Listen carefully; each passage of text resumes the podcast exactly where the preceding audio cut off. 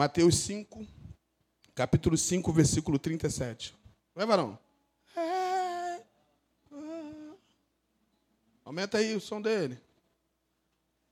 Está em Mi menor ainda, varão? Eu não mudo não, hein? Mi menor.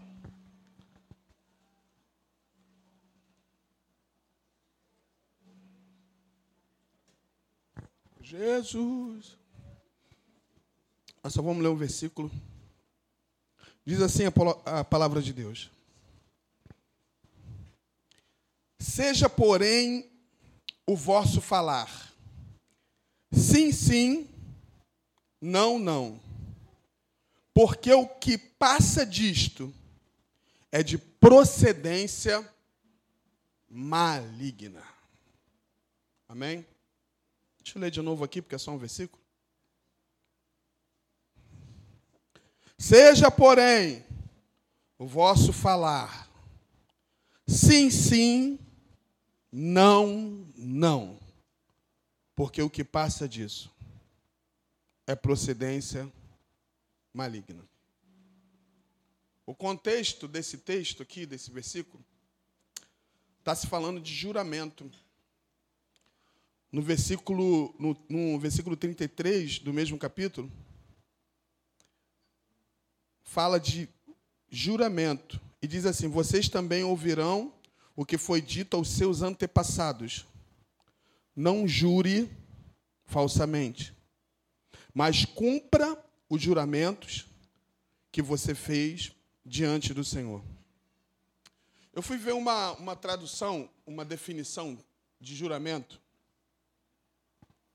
no dicionário bíblico e achei interessante que, que diz assim: é uma afirmação, escute, é uma afirmação ou uma negação de algo, geralmente pondo Deus como testemunha. Olha como o negócio fica forte aqui. Ou seja, quando você diz sim, diz ou, não, ou sim, sim, ou, ou não, não, existe uma testemunha que está vendo isso.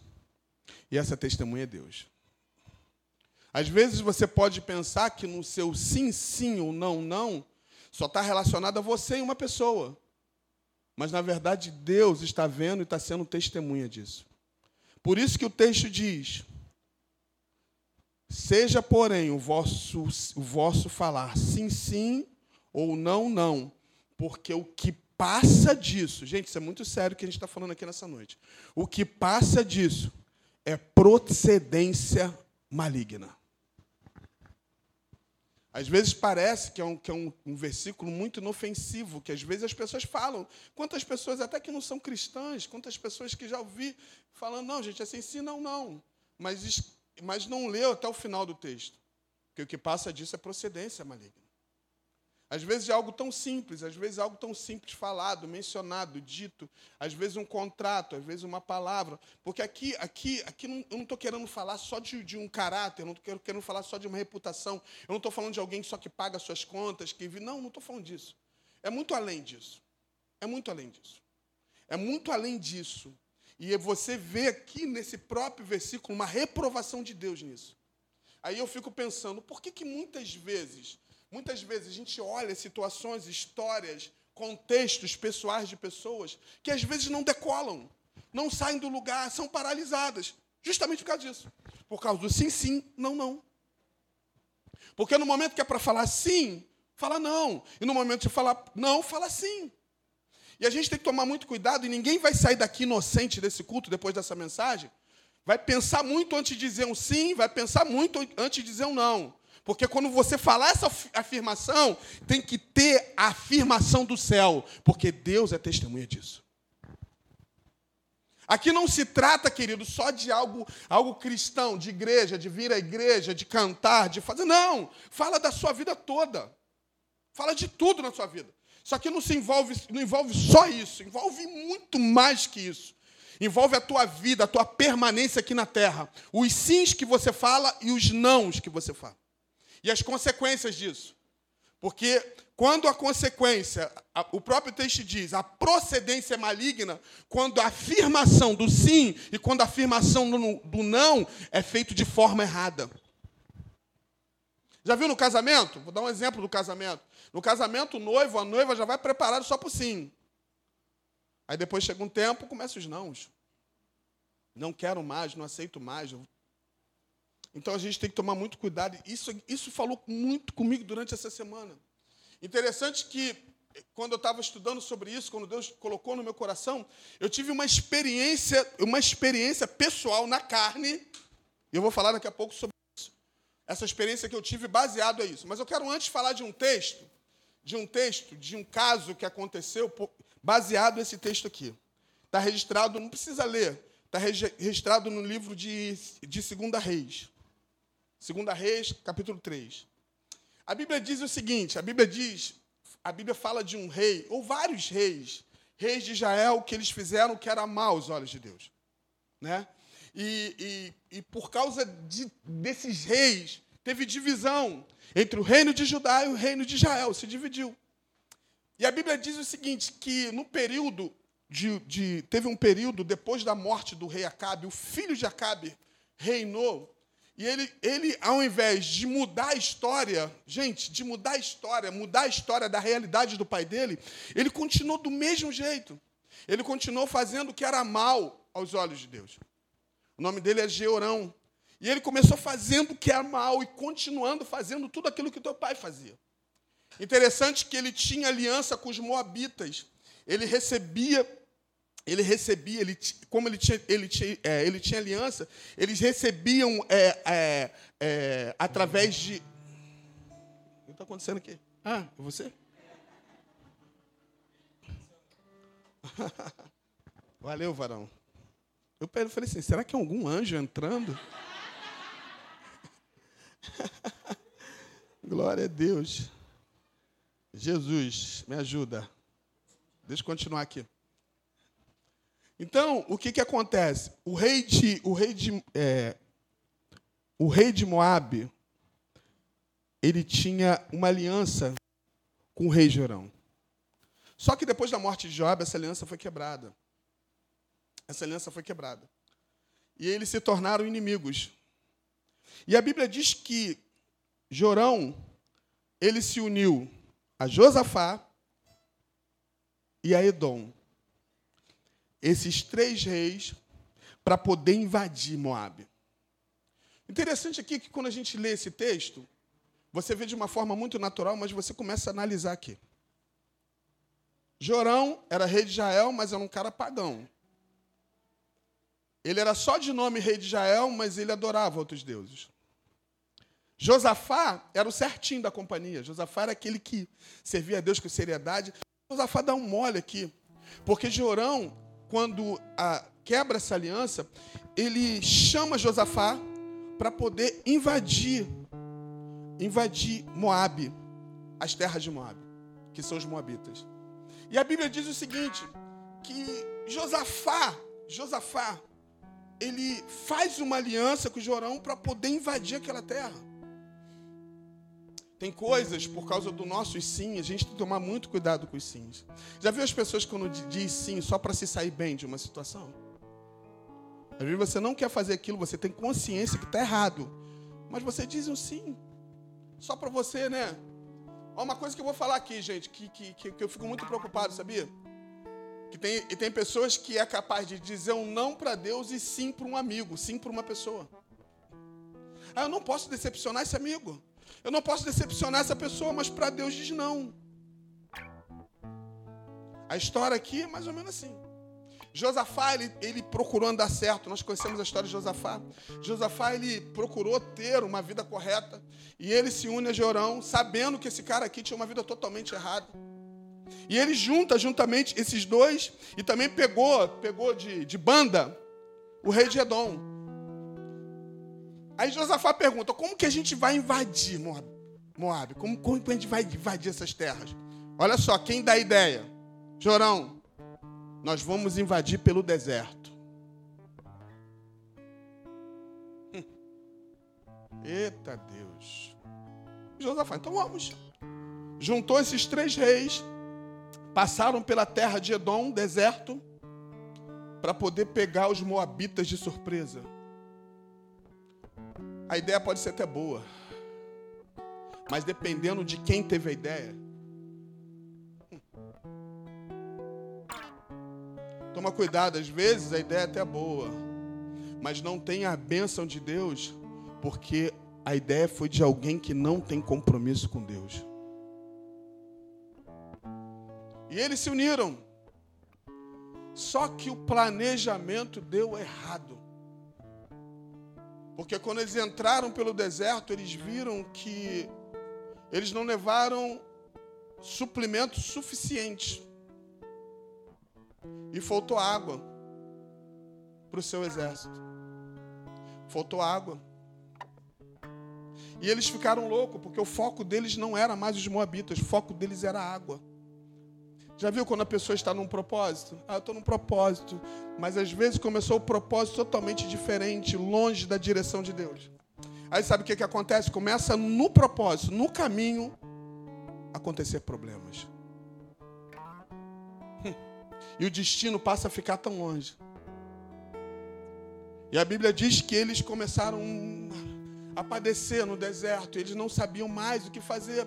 Aí entra Josafá. Josafá, a gente precisa de, de um profeta aqui. A gente precisa de um profeta. A gente precisa de um profeta para poder nos dar a direção daquilo que a gente precisa fazer. Porque a gente precisa de água. E a Bíblia diz que um dos servos lá disse assim: tem um profeta, tem um profeta Eliseu. Esse texto aqui ele não é muito claro, porque Eliseu eles não estava no deserto. Mas de alguma forma, eu não sei como, e não me pergunta, é SDS, só Deus sabe. Eles conseguiram trazer Eliseu ali junto deles. E a Bíblia diz que quando Eliseu chegou, por isso que eu gosto muito de pessoas quando falam sim, sim, não, não. Eliseu quando chegou, Joerão, ele já chegou reclamando. Você sabia que quando você reclama, você, ao invés de agradar a Deus, você invoca demônios para a tua vida? E ele começou reclamando. A ideia foi dele, a ideia foi dele, e ele começou a reclamar com, com o profeta, dizendo o seguinte: olha só, Deus nos trouxe até aqui, e Deus nos trouxe até aqui, nós estamos padecendo de sede. Só que não foi Deus que trouxe, foi ideia dele. A ideia de passar pelo deserto foi dele, porque tinha um outro caminho. Meu Deus, me ajuda nessa noite aqui, Senhor. E a Bíblia diz o seguinte: que ele começou. Já viu as pessoas? Já viu? Eu não sei se já aconteceu com você. Acredito que não, né? Com alguém que você conheça. Que você culpar Deus. A culpa é de Deus. Toma a decisão errada, passa pelo caminho errado. É Deus. Deus é culpado. Deus é culpado das coisas que não estão funcionando. Deus é culpado que está faltando água. Deus é culpado. Deus... A culpa é de Deus. É o problema nosso, né? De sempre culpar alguém. Ou a gente culpa alguém ou a gente culpa Deus. Aí Deus nem dá confiança para essas coisas. Como o profeta que não deu, porque ele foi representante de Deus aqui. Só que Jorão chegou pedindo ajuda ao profeta. E quando ele pede ajuda ao profeta, sabe o que, que o profeta respondeu? Eliseu? Ali mais ou menos estava no começo do, do chamado de, de Eliseu. E Eliseu falou assim: peraí, olha só, deixa eu falar uma coisa para vocês. Você, Jorão, você, você e esse rei de Edom, eu não dou nem confiança.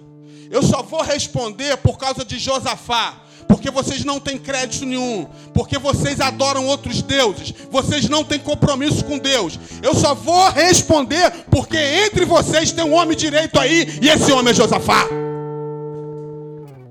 Escuta uma coisa que eu vou dizer para você. Quando você não procede bem no seu sim, sim, ou no seu não, não, você não tem crédito. E não tem crédito, não tem credibilidade. Porque Deus, Ele é testemunha de tudo que a gente fala aqui na terra. Ah, meu pai. E o profeta chegou assim, ó.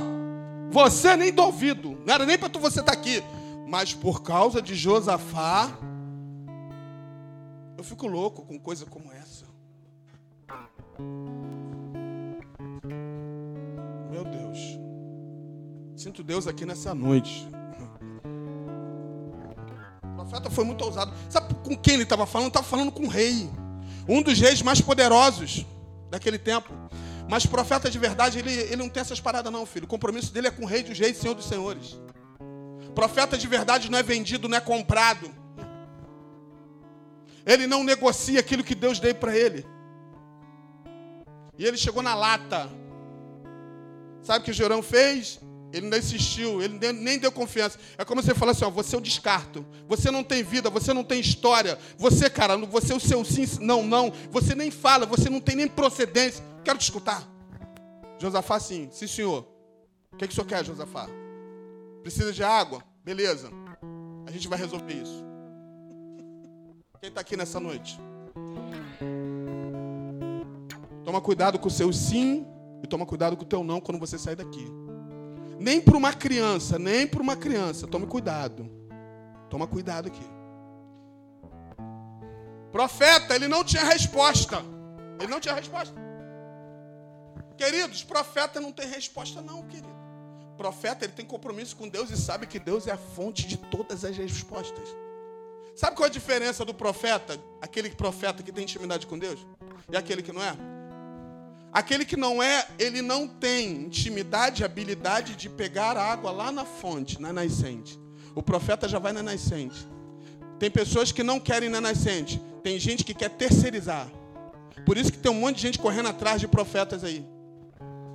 Tem um monte de gente correndo atrás de campanha. Eu vou na campanha da terça, da quarta, da quinta para resolver o meu problema. Eu vou isso, queridos. Olha só. Quem é profeta de verdade, ele não vai buscar isso. Quem é profeta de verdade, ele vai direto na fonte. E a fonte inesgotável é o Senhor de todas as respostas.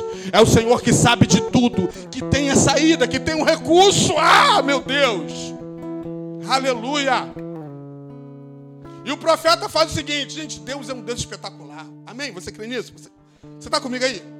Com Deus não é isso. Tem, tem dia que Deus manda de cima. Maná. Tem dia que Deus manda de baixo. E sabe o que, que o profeta fez? Traz para mim aí um tangedor. Um cara que toca harpa.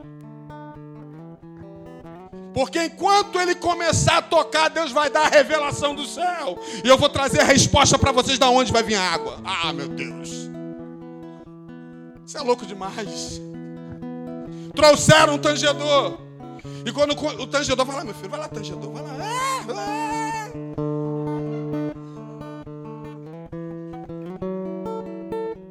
Quando trouxeram um tangedor. E o tangedor começou a tocar. O céu se abre. Eles, eu estou recebendo de Deus aqui. Não tem quando você levanta a cabeça? Quando você entende uma coisa, você não faz assim? Você não precisa falar assim, caraca, tô entendendo. Quero que você entenda aqui nessa noite que isso é muito sério. Seu sim, sim e seu não, não. Valeu, tangedor, você é benção. Continua tocando. A ordem de Deus. Aí, aí você vai ver a loucura aqui. A ordem de Deus, vinda dos céus, vinda da fonte, para a situação, para a situação que vocês estão vivendo aqui no deserto, com sede, é o seguinte vamos começar a cavar covas. Vamos começar a cavar covas no deserto, que das covas vão sair muitas águas. Eu quero que você entenda o paralelo aqui. Vê se você entende o paralelo para você entrar aqui no texto. Olha só. Georão, ele quis passar pelo deserto. Por isso que é o seguinte: às vezes as coisas podem ser paralelas, mas o que faz a diferença é quem fala, é quem segura o martelo. Porque martelo tem vários aí, querido. Quem faz a diferença é quem segura. Porque falar, todo mundo fala, querido. Jorão, ele deu ordem para passar pelo deserto. Vamos passar pelo deserto. No mesmo deserto que Jorão falou, é o mesmo deserto que o profeta usado por Deus falou que ia sair água no deserto da impossibilidade, onde um homem que não tinha compromisso com Deus começou a falar, é o mesmo deserto onde alguém compromissado com Deus vê possibilidades onde não existe possibilidade. Você está aqui nessa noite, querido? Ah, meu Deus, isso é louco demais. No deserto onde aquele cara queria passar, Um homem totalmente descompromissado com Deus, para poder pegar os inimigos de surpresa. A ideia até é boa que eu falei para vocês. Mas o problema, a ideia tem que vir daquele que tem compromisso. Quantas pessoas têm ideias maravilhosas? O cara teve uma ideia maravilhosa, depois ele, ele mesmo se suicida. O cara teve uma ideia maravilhosa, depois ele mesmo, ele mesmo, coloca tudo a perder.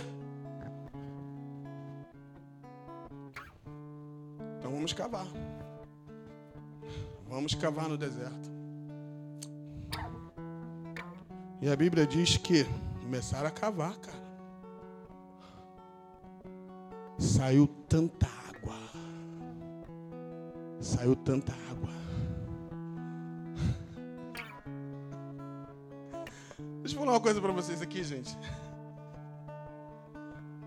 Quando Deus promete uma coisa, Ele dá, Ele dá a possibilidade. Quem vai para o deserto com pá, com enxada, com cavar poço, é o que mesmo que negócio? Moderno, qual é o nome daquilo? Aquele cavadeira. Mas tem uns poços artesianos, né? Os caras foram com armamento. Quando Deus dá um negócio, quando o trilho. Gente, por isso que é muito bom, gente. Deixa eu falar uma coisa para vocês aqui, cara, é muito bom. É muito bom quando. Eu queria que vocês entendessem o que eu quero dizer aqui nessa noite. É muito bom quando a nossa vontade, o nosso desejo, aquilo que a gente quer, aquilo que a gente está fazendo, os nossos sims, os nossos nãos, sejam alinhados àquilo que Deus quer. Porque quando é alinhado, sai água do deserto. Sem nenhum tipo de ferramenta apropriada. E você vai falar: que que é isso? E água potável para eles beberem. Porque Deus é o Deus que Ele faz, Ele cumpre. Nosso Deus é detalhista. Ele faz, ele começa certo, ele termina certo. Com Deus é assim. Então, querido, vale a pena você servir ele com alegria, vale a pena. Vale a pena você, o seu, você melhorar nisso. Você procurar se policiar no teu sim, se policiar no teu não. Se você não dá para fazer, é melhor você não fazer. Se você não tem como fazer um juramento, por favor, não faça. Mas também existem pessoas que têm condição de fazer e não faz. Essa semana eu quero dar o testemunho que, que houve comigo essa semana. Porque quando, quando o texto diz assim, é, seja porém o vosso falar sim, sim ou não, não, porque o que passa disso é procedência maligna, porque automaticamente, se o seu sim, sim, se o seu não, não, não for alinhado, Satanás entra. Se não for alinhado naquilo que Deus quer, porque entra mentira. A pior coisa é você ficar mentindo. Mentindo para poder agradar alguém. Né? Tem gente que fica mentindo para agradar alguém. Mente para você mesmo. Às vezes você não quer dizer sim, mas você diz. Mente. Essa semana aconteceu algo comigo meio estranho. Eu estou fazendo umas reformas ali na casa. Aí eu fui capinar, né? Capinar. Gente, o pastor capina, gente. Eu capino. Eu faço um monte de coisa. Só não sou pedreiro, mas eu sou ajudante lá do pedreiro. Aí ele precisa fazer um trabalho lá em cima no muro, eu tinha que capinar. Aí eu fui, capinei em volta do muro. Mas eu não sou bobo, não. Tem aquela cortadeirazinha aqui. Tre, tre, tre. Ah, tá pensando Aí eu juntei os matos, juntei, juntei, juntei. Eu amo isso porque eu gosto muito de estar em lugares com Deus, cara. Lugares assim onde ninguém está me vendo. Aí eu fico falando com Deus, eu conto uma história para Deus. Pô, Deus, isso é legal demais tal. E eu juntei os matos, juntei um dia, mas tinha muito mato, o mato estava assim muito alto. Aí eu tive uma ideia. Eu tive uma ideia de botar fogo no mato. Eu falei, botar fogo no mato, porque aqui em cima é legal botar fogo, porque tem uma galera aqui embaixo que bota fogo, gente, que é só Jesus. Quando você coloca fogo na parte de baixo, entra tudo dentro das casas, o pessoal lá, né, Marrele? Marrele sofre, bota roupa no varal. Mas eu, eu falei, gente, aqui no morro não, vai jogar lá pro outro lado? É até legal, Marrele tá aqui que eu vou, vou falar dela. Aí. Aí o que que acontece? Aí eu tô lá, né? Botei, juntei tudo, mas eu fiquei preocupado em, em não pegar fogo, porque, gente, os matos estão muito seco, né? Estão muito seco. Aí eu juntei lá tudo que eu fiz, juntei. Aí eu falei, no outro dia eu vou botar fogo. Bota no foto, bota no boto, bota no boto. Ah, vou botar. Aí quando eu fui lá, tinha um pouquinho de gasolina lá que eu coloco na máquina, botei, pinguei. Eu olhei para o tempo, Não estava nem ventando, pô, legal, não está nem ventando. Porque quando não venta é bom, porque não espalha, né? O vento, gente, o vento que é fogo. O vento denuncia a gente, o vento quebra a gente. É, o vento do Espírito Santo. Vento do Espírito Santo, meu filho, que está aqui nessa noite, ele denuncia, filho. Ele soa no teu ouvido falando aí, se conserta, filhinho. Se ensina, não. Douglas, quando eu botei fogo. Aí, Diegão, quando eu botei fogo, eu, eu vi um algo nas minhas costas, o vento. O vento, quando acendi, né? Porque estava gasolina, o fogo. Chá! E o vento veio junto. Eu falei, de onde veio esse vento, meu pai? Não tinha vento nenhum. Gente.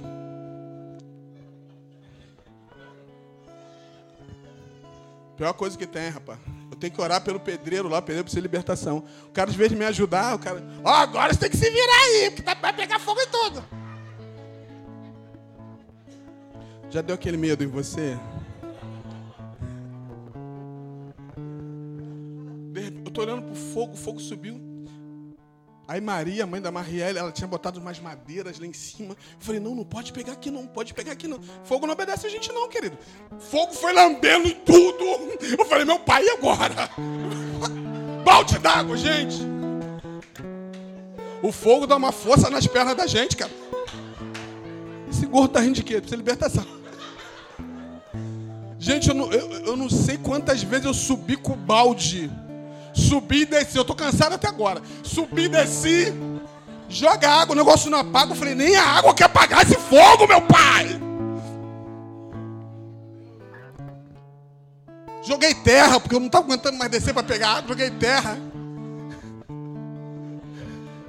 Aí eu tô vendo. Gente, tem umzinho que, tem umzinho que é teimoso. Já viu fogo teimoso?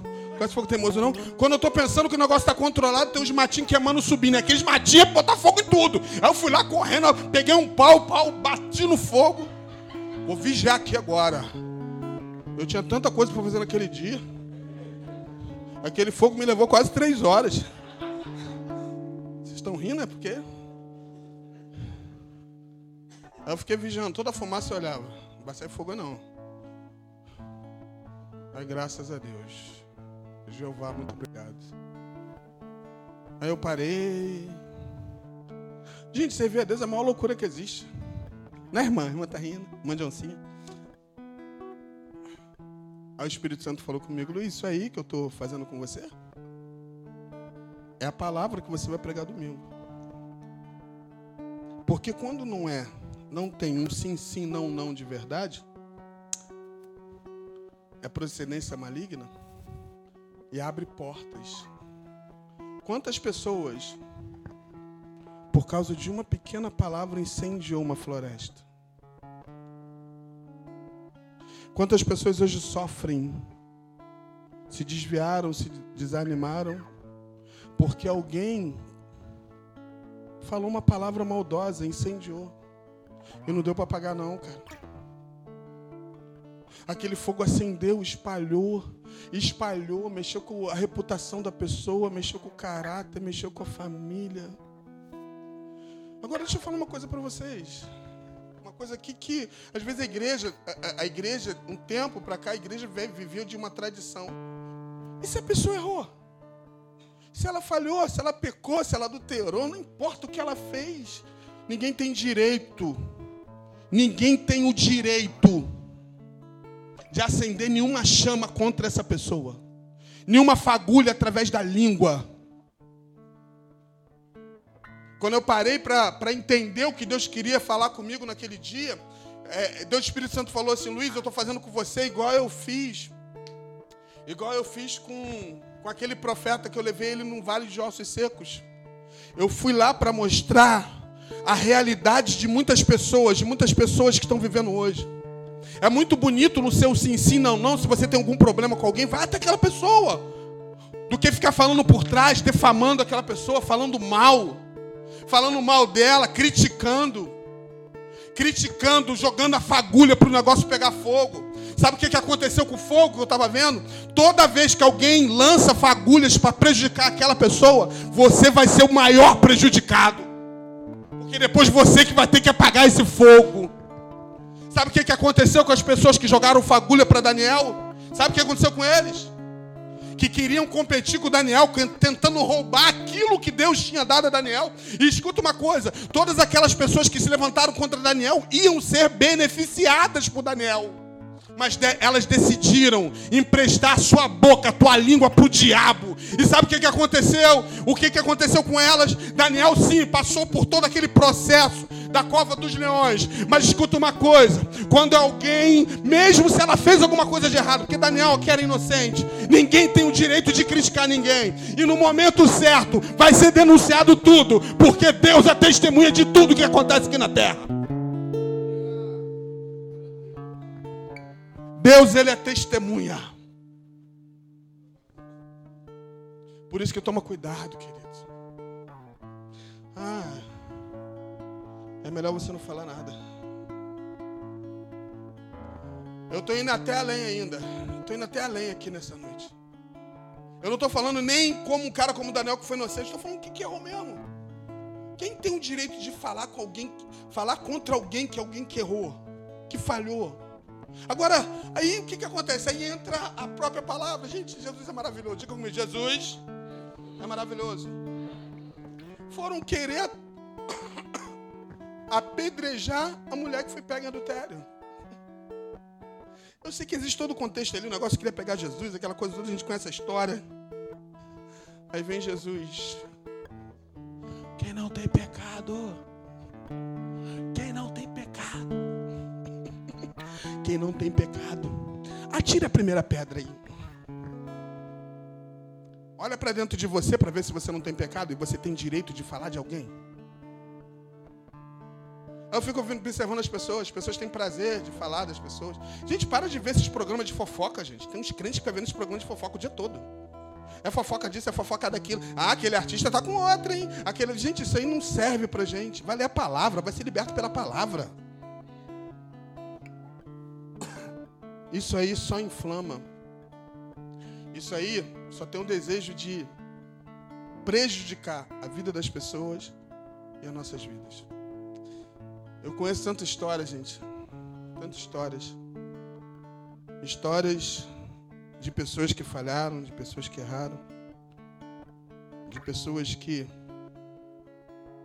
não tiveram nem como. Não tiveram nem como assim de se proteger, de ser um advogado, de conseguir alguém, porque foram defamadas, foram jogadas no buraco. E uma coisa importante que eu quero falar para vocês. Infelizmente, a gente vive numa sociedade líquida. Nós precisamos mudar esse contexto da nossa sociedade. A gente precisa de uma sociedade sólida. Porque numa sociedade líquida, há uma mistura muito grande. Você pode observar que um líquido é muito fácil de se misturar. Você pode colocar um corante aqui que vai ser de acordo com o que você quer. Existem pessoas que estão vivendo uma sociedade líquida. Um dia é azul, outro dia é vermelho. Mas quando há uma sociedade sólida, o seu sim, sim é sim, sim, o seu não, não é não, não. E a gente precisa mudar isso através dessa palavra que está sendo pregada aqui. Eu sei, que, eu sei que esse assunto é um assunto assim que a gente já conhece.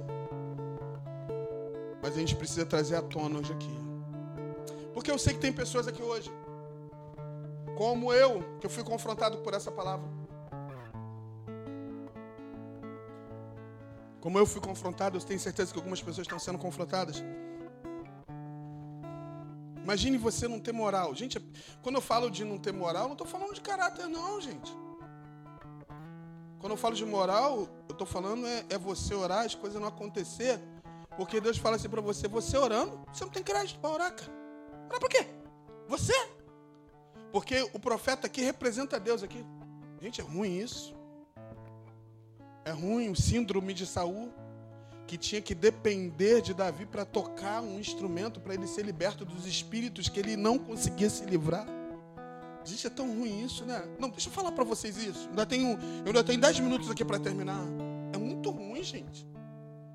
É muito ruim você viver numa, numa sociedade líquida, vivendo uma vida capenga, de ficar dependendo. Eu não estou falando de pessoas que estão iniciando o evangelho, não. Eu estou falando de a gente tomar uma posição e falar assim: peraí, cara, se existe um Deus todo-poderoso, um Deus grandioso, que, que realmente está no céu e mandou o Espírito Santo para morar dentro de nós, cara, eu posso mudar minha história, cara.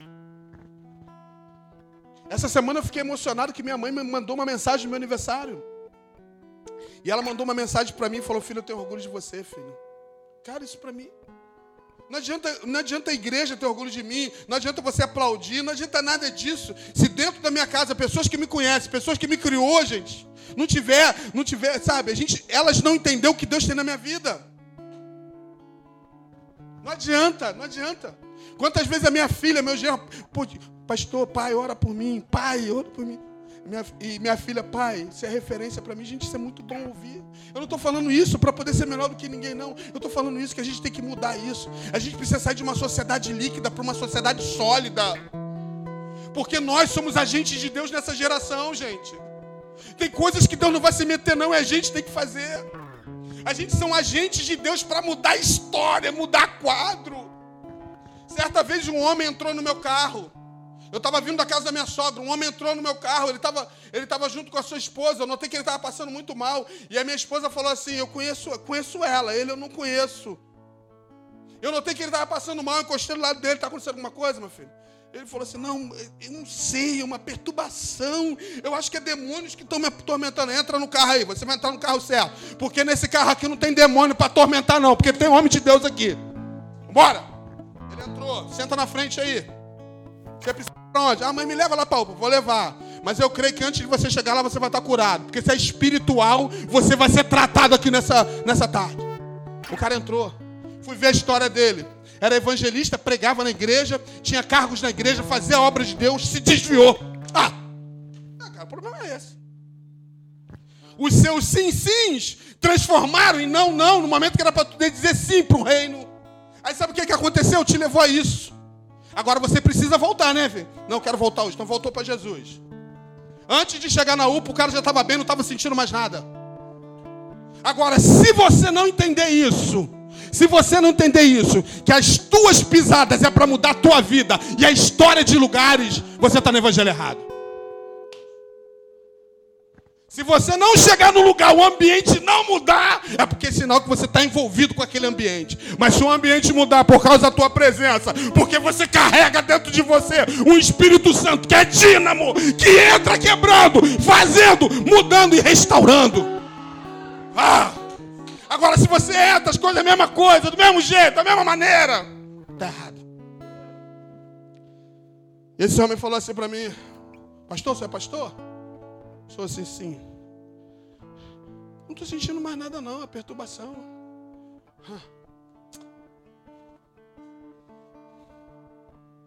Toda perturbação tem que ir embora em nome de Jesus.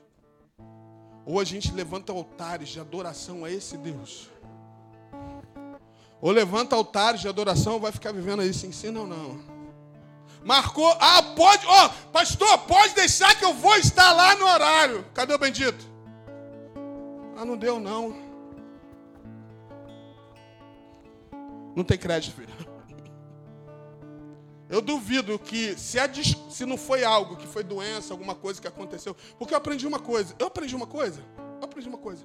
Você pode estar doente que for, mas dá satisfação, cara. Seja homem de verdade, seja mulher de verdade. Vai lá pro militarismo. Ah, eu estava com dor de cabeça. Eu não deu para ir ontem, tá, comandante? Preso! Vai fazer isso. Agora com a igreja é uma bagunça. Servir a Deus é uma bagunça. Aí na hora da dificuldade, na hora, Deus, Deus, a culpa é sua que eu estou passando, que é culpa de Deus, eu não tenho culpa de nada. Se existe consequência, se existe tudo isso, é por causa dos sim sims e não não. Não vem de historinha culpando Deus, não, que Deus está isento de tudo isso. Por isso que vale a pena nessa noite a gente entender. Eu queria que você entendesse a mensagem nessa noite para a gente orar. Eu não estou aqui para criticar ninguém, não, gente. Como Deus me confrontou nisso. Você sabia que. Eu estava até comentando com os meninos ontem, já estou terminando. O pessoal da música quiser vir, pode vir. Eu estava pensando no texto quando a Bíblia fala: não julgue para você não ser julgado. Gente, isso é muito sério, cara. Isso é muito sério. Eu não posso julgar nenhum traficante, eu posso julgar. Eu não posso julgar ninguém. Gente, eu não posso julgar aquele que, que tentou me destruir. Eu não posso julgar. Eu não tenho esse direito. Eu não posso julgar ninguém. Eu não posso julgar aquele que fez feitiçaria. Eu não posso julgar. Eu não posso julgar. Eu posso julgar profecia, mas não profeta. Toma cuidado. Sai desse culto aqui pensando